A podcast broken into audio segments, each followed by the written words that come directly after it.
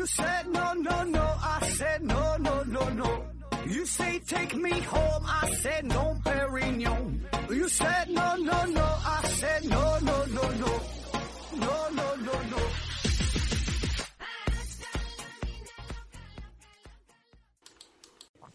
拼命探索，不计后果。欢迎您收听《思考盒子》，本节目由喜马拉雅平台独家播出。呃，这一期还是回答听友的问题啊，但是回答的时间可能会比较长啊。第一个问题，天才小熊猫 M M K 提问说：“何总好，我是一名普通的一本大学生，想听听何子对当代大学生人生发展的意见。感觉呀，现在高等教育跟五十年前的美国一样。”打着全民高等教育的伟大旗号，呃，实则呢，质量在不断的缩水，许多人大学在浑浑噩噩中度过，所以想听听您的看法。啊，说这个上大学这个事儿哈，怎么度过美好的大学时光？那首先感谢这位大学生的支持哈，感谢这位听友。呃，你也很幸运，能在这么年轻的时候，能在上大学期间就收到了、收听到了我们这么优秀的节目，将来呢一定会大展宏图啊。那关于上大学这事儿，怎么度过这四年或者是五年的时间啊？呃，我们之前专门做过一期关于大学生活的节目，呃，您可以回听一下啊，是在一千九百四十九期叫。大学生存指南啊，是一个番外篇，你可以听一听，希望呢可以给你带来一些启发吧。呃，这个建议和意见倒谈不上啊，这个毕竟呢我也很年轻哈，也没有什么人生的经验。呃，反正以我个人的感觉吧，呃，就是您尽早的做好自己的人生规划。呃，就是说，您以后想干啥，想从事什么职业啊？想不想去考研？想不想出国？想留在哪个城市？对吧？大致呢有一个规划，起码呢有一个想法。就是说，你这个规划，呃，不可能完全按照你的规划去度过你的一生，对吧？但是说，起码你会，你要想到这个事儿，这样呢，可以让你不至于后悔啊。我觉得这个是比较重要的啊，特别是在大学期间。呃，自己自由的时间、充裕的时间比较多啊，做一个合理的规划，嗯，不至于让自己太迷茫哈。不要等问题出现之后，然后再焦头烂额的，对吧？那么至于说细节上如何去学习、如何去考试啊，甚至说如何去恋爱，这些都是小事儿哈，我就不展开谈了啊。你可以回听一下这期节目。下一个问题，利伯特艾沃斯，不不，反正就这听友提问说。何子老师，我高中暑假时在农村老家，老家呀是传统的农村二层小楼，在雷雨的天气时候，呃，楼上房间的门铃啊总会自动的响，但是白天呢，或者是不下雨的时候，不打雷的时候，呃，也不会出现这种情况，呃，这是什么原因？补充一下，老家的背后呢，十米左右有一个电塔，坐标呢是潮湿的南方。啊，他说这个下雨天哈，这个门铃自己响。你说这事儿，这个可以安排上做一期这走进科学系列了啊。嗯，按你说这个描述吧，我个人感觉哈，可能就是这个门铃的开关有点接触不良，就是这个空气嘛。你说一下雨的时候，可能空气比较潮湿，然后凝结成水滴，水滴之后导致了开关的误连，然后这门铃可能就响了啊。这我瞎猜哈，不知道咋回事啊。下一个问题，上课见到你提问说：“何子老师啊，请问，在这个物欲横流的现代社会，年轻人之间还存在真爱吗？爱情在现代社会是不是已经异化了呢？”（括弧啊，特别期待何子老师能够专门出一期节目，谈谈对爱情的看法。爱情这事儿哈，爱情这事儿，人世间又能几个那又能有几个人真正说明白呢？对吧？咱就不谈这爱情了哈。嗯，咱就直接回答你的问题，说这个现代社会哈有没有什么真正的爱情？我感觉吧，现在当然是存在真爱哈，就是真爱是否存在与这个社会没有直接的关系。嗯，可以说每个社会都有它的弊端，对吧？你说现在咱这个社会叫物欲横流，对吧？那每个社会都有它的弊端，或者说每个社会都有。它这种不利于爱情发展的因素，啊，比如说上世纪六七十十年代，对吧？那那个时候我们国家，呃，物质非常的贫瘠，非常的匮乏，对吧？吃不上饭。那么你可能就会说了，你看这个社会，你连饭都吃不上，还谈什么爱情，对吧？那么再往远了说，在封建时代，那那个时候可能有这个三妻四妾，那么你可能又会说了，那这样的社会感情一定不专一，那能有真爱吗？对吧？所以呢，你要是抱着这个角度哈，抱着这种思想去看，就是每个社会它都是不完美的，对吧？都有它的弊端，都会影响真爱的出现。但是说每个社会呢，又都不是三言两语就能够简单的去概括的，对吧？每个社会都有它的特殊性，都有它的优势，有它的劣势。所以呢，我们不能因为说看到社会的不完美的一面，就否定了爱情的存在，对吧？不管每个社会的大环境如何，都会有一个时代的真爱。所以这个才是爱情的可贵之处啊！你看，我感觉我现在说的有点这个国学大师的这个味道哈，能把这个事儿给你说的，我自己都信了啊。下一个问题，陈陈陈陈提问说：何子老师，呃，有一种说法说，这个手机拍照功能普及之后啊，不明飞行物的目击事件没有以前多了啊。还有一种说法说，不明飞行物啊，在呃欧美出现的比中国的要多，这个是真的吗？为什么啊？呃，第一个问题，先说这个拍照手机就普及之后啊，呃，这个 UFO 目击事件反而越来越少啊。呃，给我们的感觉确实如此哈，就感觉。咱听说这些事儿，好像都是上世纪出现在美国都比较多，对吧？六七十年代、七八十年代之前，还咱咱专门还做过，呃，什么途牛事件，对吧？这一系列 U I U F O 事件都是发生在上世纪六七十年代左右的。好像进入到新世新世纪之后，对吧？最近这十年二十年，这种事儿越来越少啊。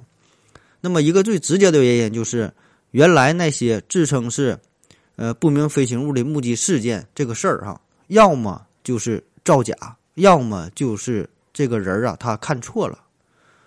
那现在这个手机的拍照功能越来越强大啊，还有什么夜拍功能、防抖功能、超广角功能等等等等，对吧？各种各样的功能。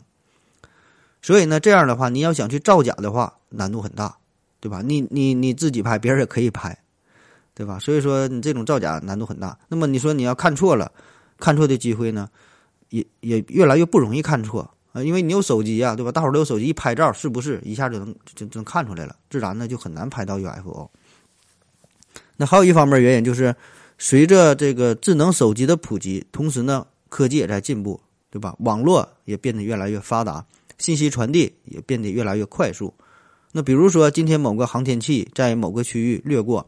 或者是某个地方出现了特殊的天气现象，那以前我们可能会觉得这个是 UFO 啊，然后传的，呃，很广哈，传传传来传去的啊。但现在呢，这个事儿一出来之后，很快大伙儿就知道了，马上网络上官方就辟谣了，说这个某某某个地方正在是试射一个导弹啊，或者是某个地方有什么什么天气现象，啊，大伙儿不要惊慌，不是 UFO。所以这个谣言直接就扼杀在摇篮之中，对吧？对，就就不会再误以为这些是不明飞行物啊。第二个问题说，这个不明飞行物在欧美国家出现的比中国多啊？嗯，确实如此啊，给我们感觉好像确实这样。中国好像这方面报道没有外国多。那么更准确的说法呢，应该是外国的报道的这个事件比我们多啊，并事件至于事件真实事件本身多少，这个不知道啊。我们只是说看到了关于媒体的报道上，好像外国是多一些。这事儿呢，我我感觉可能是与他们更加推崇这类文化有关啊，感觉。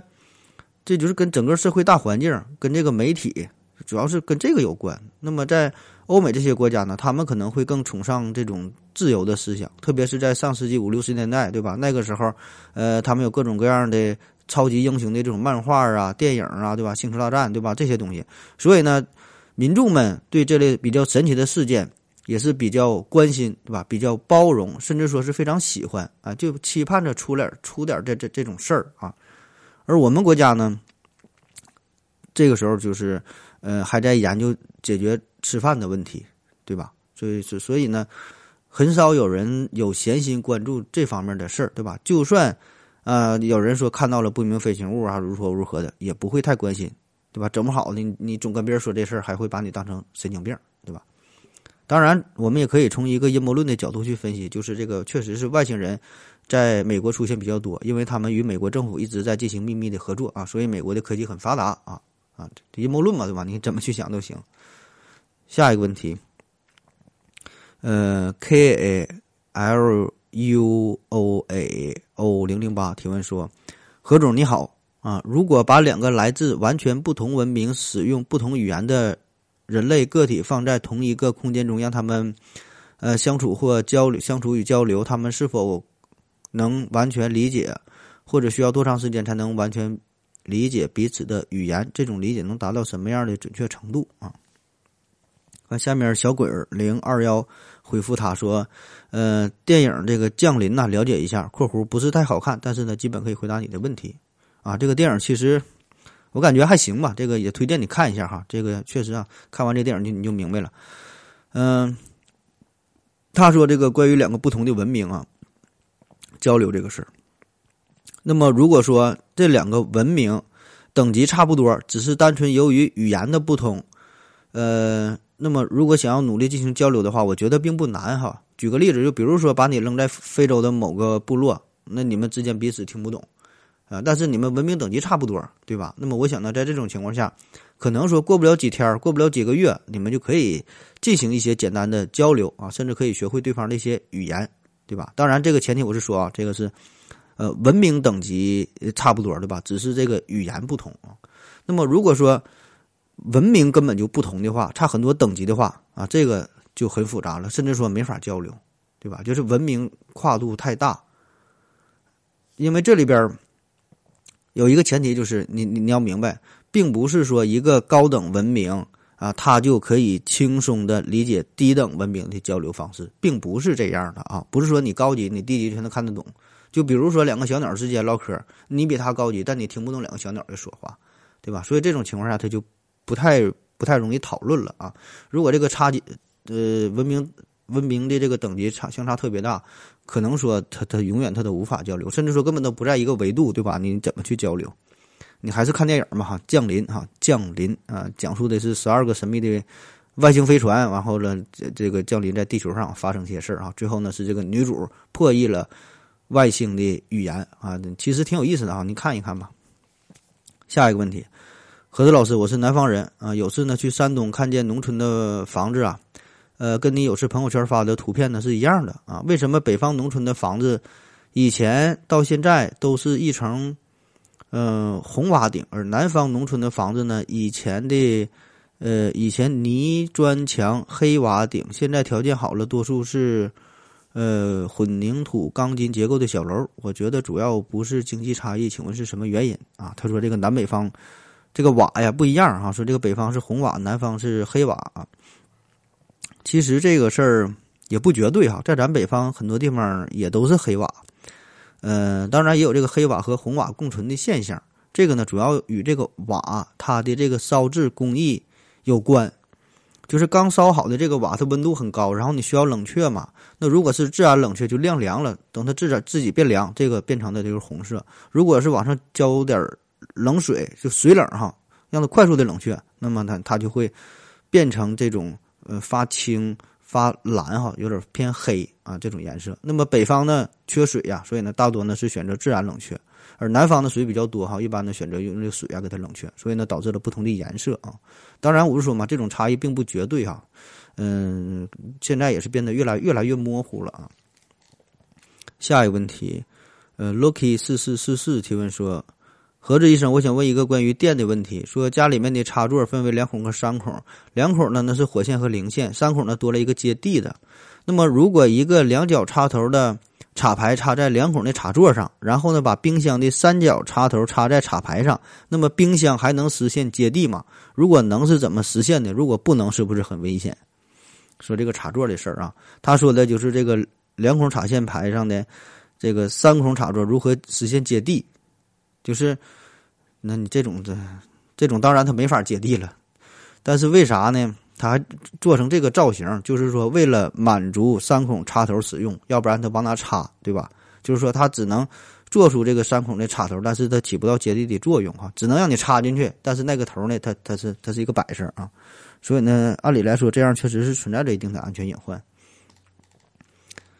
下一个问题，王志玉提问说：何子老师啊，你好，有一期。节目呢，你说到这个钱呐在贬值，最好呢就是赶紧花掉你手上所有的钱哈，这个是最好的啊。大概是这意思，原话没记住啊。我听了那期节目啊，觉得您可能是开玩笑，但是想一想又觉得没毛病啊。我就想问一下，难道不需要理财吗？想听听您对理财的看法，还有就是对于我的情况，你能否给点理财方面的建议哈？（括号啊，我的情况是交完保险，月收入四千多，没有成家，没有女朋友，不交房租，不交贷款，每个月除去开销呢，最少还能剩一千左右，偶尔呢还能剩两千，啊，那挺好了。你这个，你你这水平，我觉得应该挺幸福的了，这不挺挺挺好嘛？那过日子也过得挺开心了。那关于理财这个事儿啊。嗯，我之前做过一期节目，专门讲理财，你回听一下吧。因为我回答你的问题有一定的延迟哈，估计你已经听完这期节目了啊。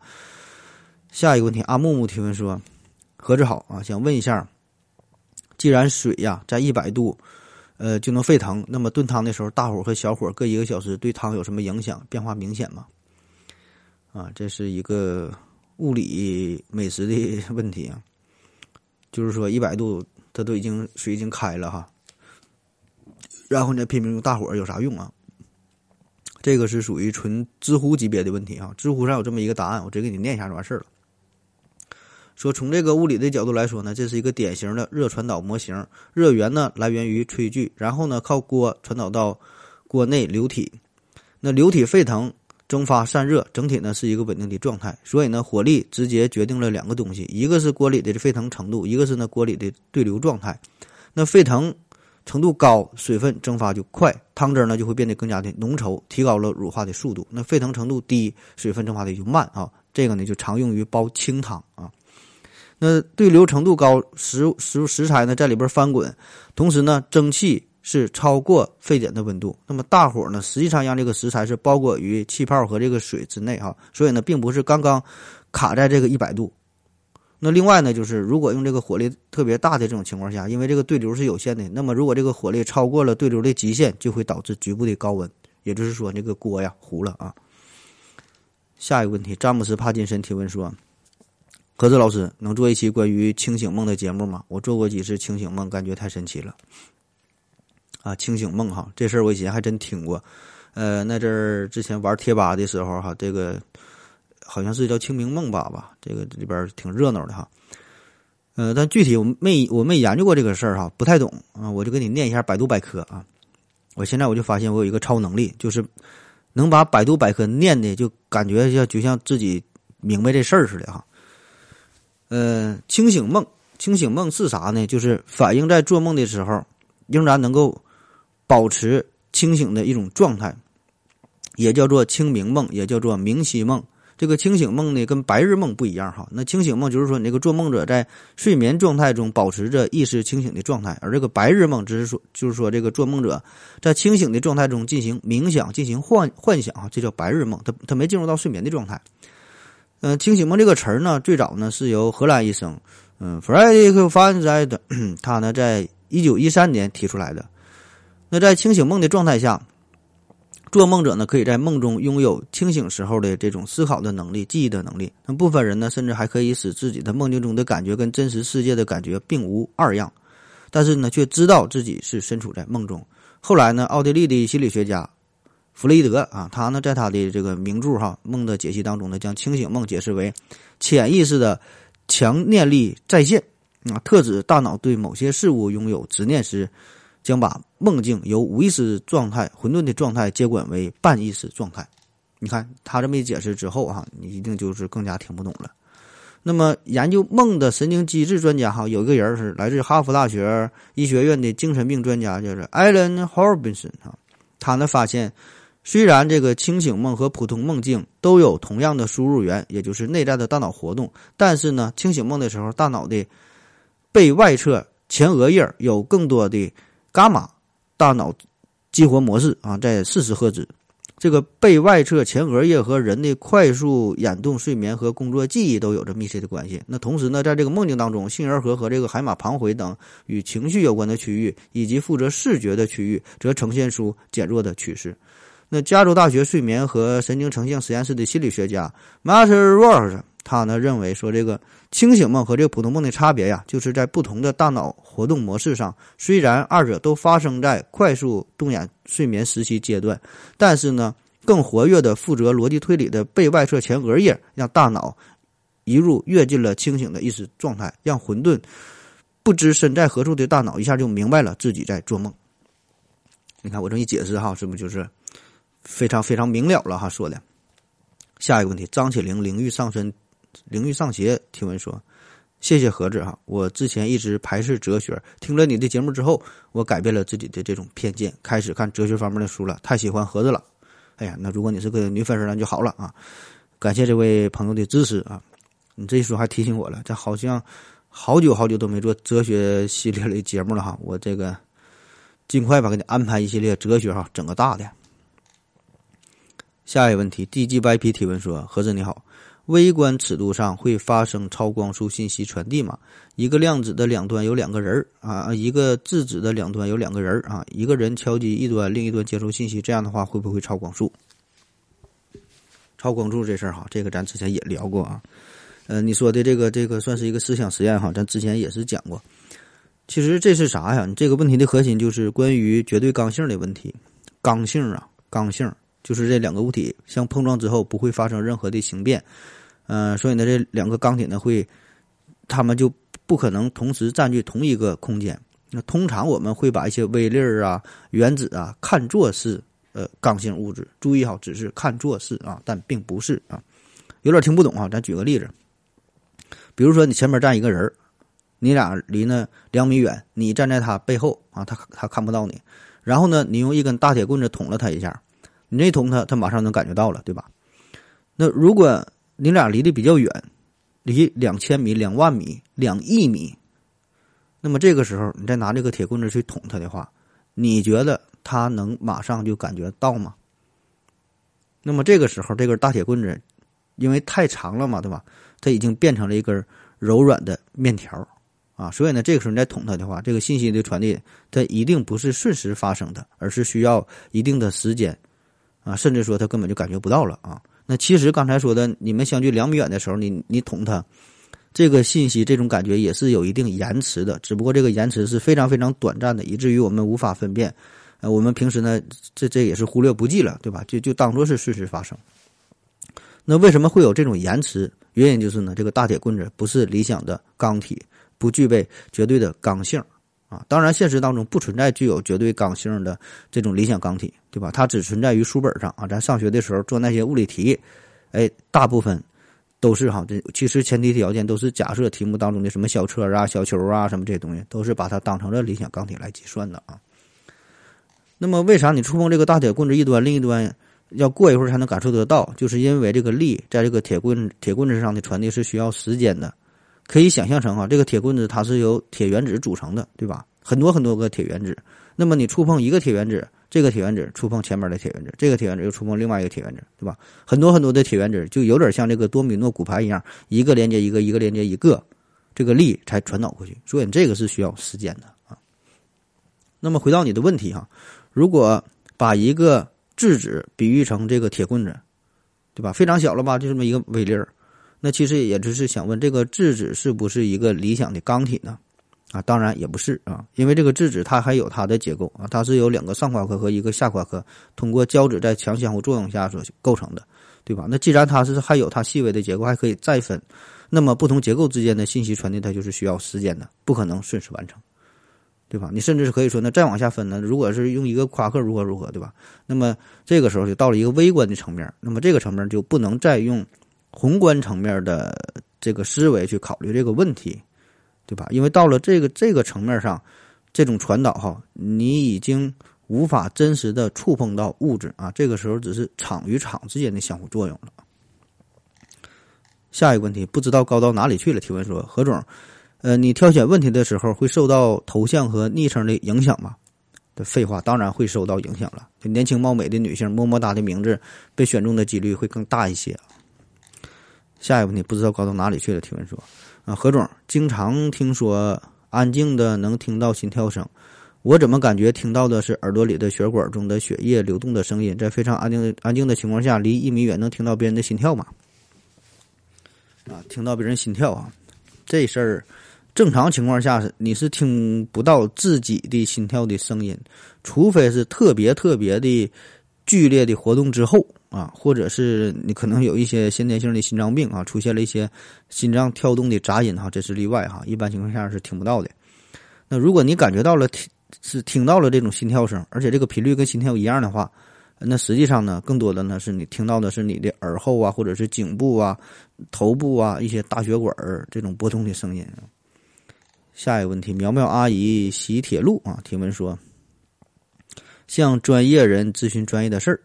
我和我老婆呢已经生育了两个孩子，为了响应国家厉行节约、反对浪费的号召，同时也为了增加获得获得感和幸福感。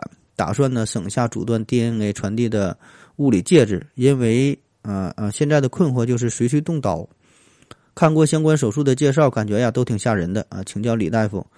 据您了解的情况来看，哪方做手术的风险小，副作用副作用小，效果好？呃，请给出中肯的意见。身为多年的河粉，我俩就打算照您说的去办了啊。然后还补充一点说，做了手术之后还能再恢复到原点吗？比如说国家放开三胎，我们又想重启，啊，这个那你就上个环儿吧，那就。下一个问题，才疏学浅，胸无点墨提问说：盒子你好，答听友问的片尾曲太难听了，可以换一个吗？或者干脆不要音乐了，影响完整播放率。这换是不可能换了，我也不是在乎这个播放率的人儿，对吧？我这起早贪黑好不容易选的这个歌曲，我这还一顿剪辑啥的，你就凑合听吧，起码坚持到二零三零年再说吧。下一个问题，苗苗阿姨西铁路提问说：何总你好，久闻您是正经的男科大夫，著名的啤酒品尝家，所以呢想请教您一个问题：最近呢我们国家出口的那些新冠疫苗价格高不高？啊，您估计再卖多久能把这个研发成本给收回来啊？另外一个问题就是交易以什么货币结算？我们买石油的时候不用美元，山姆大叔还老大不愿意了。呃，我们卖紧俏货的时候要求对方以人民币结算，没啥难度吧？这都是国际形势的大问题啊。这个新冠疫苗出口价格，呃，每个公司不一样，疫苗不一样，价格呢也不太一样。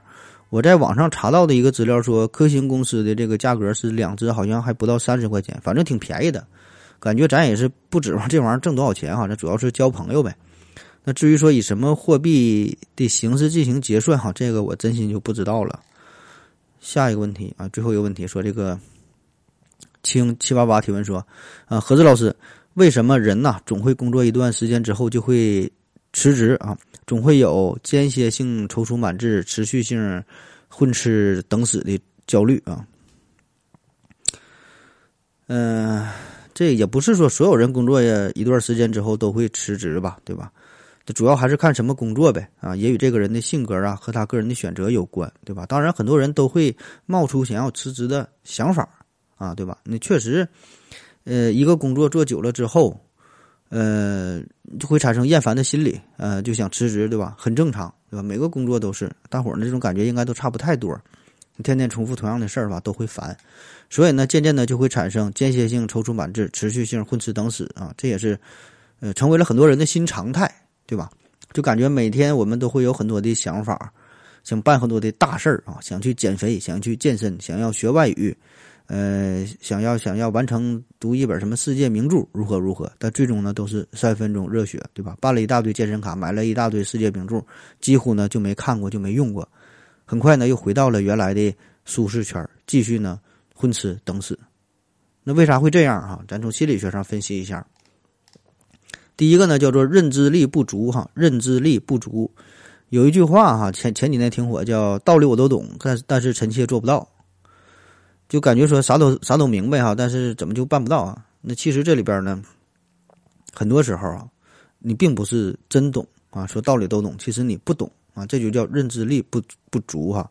你并并没有真的弄懂这个背后的逻辑，真的搞清楚这个利害关系，对吧？很多时候你并看。并看的并不懂，那如果你没能真正弄清楚你的行为和你想要的结果之间的这种联系，没能弄清楚持续付出的真正的作用和目的，你也就弄不明白既定情况下为何要去坚持，如何要去坚持，啥意思哈？就比如说你想减肥，你想戒烟，啊，你有了这个想法，就感觉什么戒烟不好，呃，这个抽烟不好，对吧？肥胖的对身体不好，如何如何？其实呢，你知道的这些只是一个很肤浅的，呃，一个危害，你并不知道它给你带来的真正的危害是什么，对吧？你你你你你不知道，你找不到一个让你非得去减肥、非得去戒烟的理由，这个才是问题的核心，叫认知力不足，对吧？你没深刻的思考这个问题，就是说我为啥非得去减肥、非得去戒烟？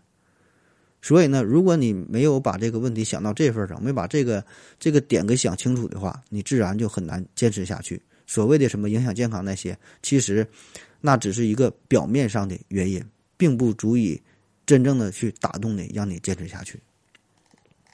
第二个叫做高估了自己的执行力，呃，会有一些人就这样去想哈，就感觉这个事儿我没去做，那是我没做，但是我能做成，只是可能因为我比较懒，我比较忙，或者是我不爱做这个事儿，所以我没做啊。如果去做，我一定可以做得很好。很多人会有这种想法。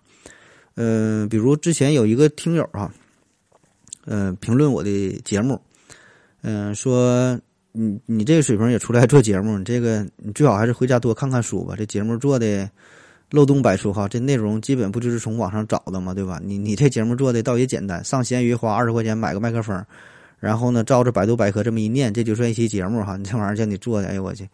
等我有空我给你做一期，让让你看看啥叫真正的节目。然后呢，我等了。好久哈，也不知道这个大哥啥时候能有空，啥时候他能做一期节目啊？所以这个就是啥，就高估了自己的执行力哈。就咱这个节目好坏不说啊，就是你真正能做出来一个节目的话，其实我个人感觉是挺难的哈。可能可能是因为我这个水平不行，能力有限啊。反正我觉得是挺困难的，哪怕是一期很水的节目，就很多时候这个事儿它都是嘛，叫知易行难啊。有很多听友建议我要开视频哈，入驻 B 站呐，上抖音呐，如何如何。其实这个事儿呢，我也不是没考虑过，对吧？就就咱就这说，就你能想到那些事儿，我基本我也都想到了，对吧？你们很多的建议，其实我早就考虑过了啊，只是没做。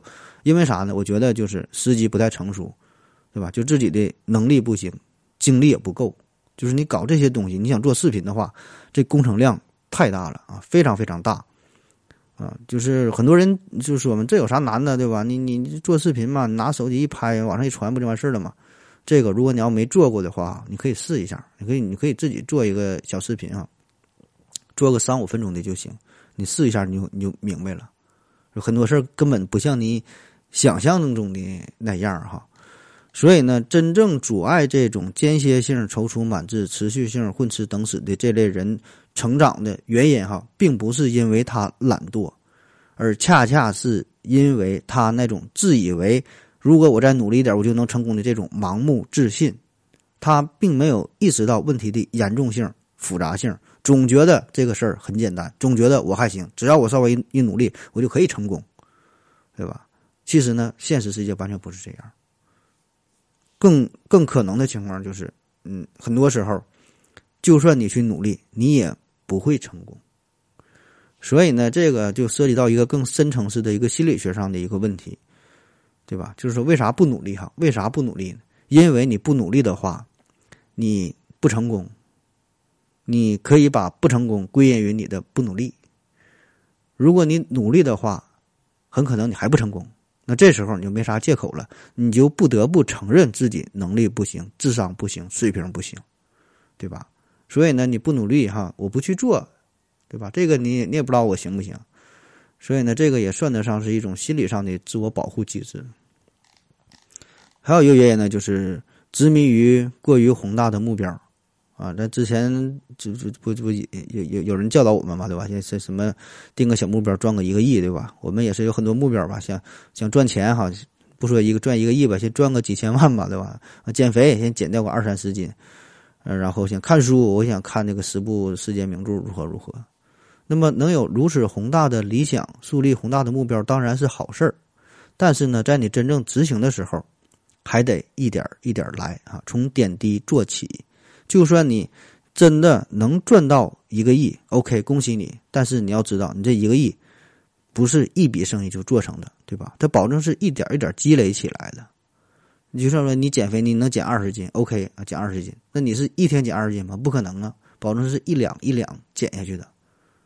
所以呢，有一些人目标很宏大，对吧？但是呢，急于求成，每个月挣着两千五百块钱的工资，一直呢怀揣着两千五百万的梦想，啊，有梦想当然是好事，不是打击你，不是给你泼冷水，但是呢，你要把这个梦想要细化，对吧？你得去规划如何如如何一步一步的去实施起来，那否则一直怀揣着巨大的梦想，是吧？但是呢，看到眼前的现实，这样呢，这这种强烈的对比，这种刺激。会让你变得更加的迷茫、迷失自我，感觉到力不从心，最后想想还是算了吧，安于现状，又回到了自己的舒适圈，对吧？所以这个这时候这个宏大的梦想只能是一个宏大的梦想，根本就实现不了。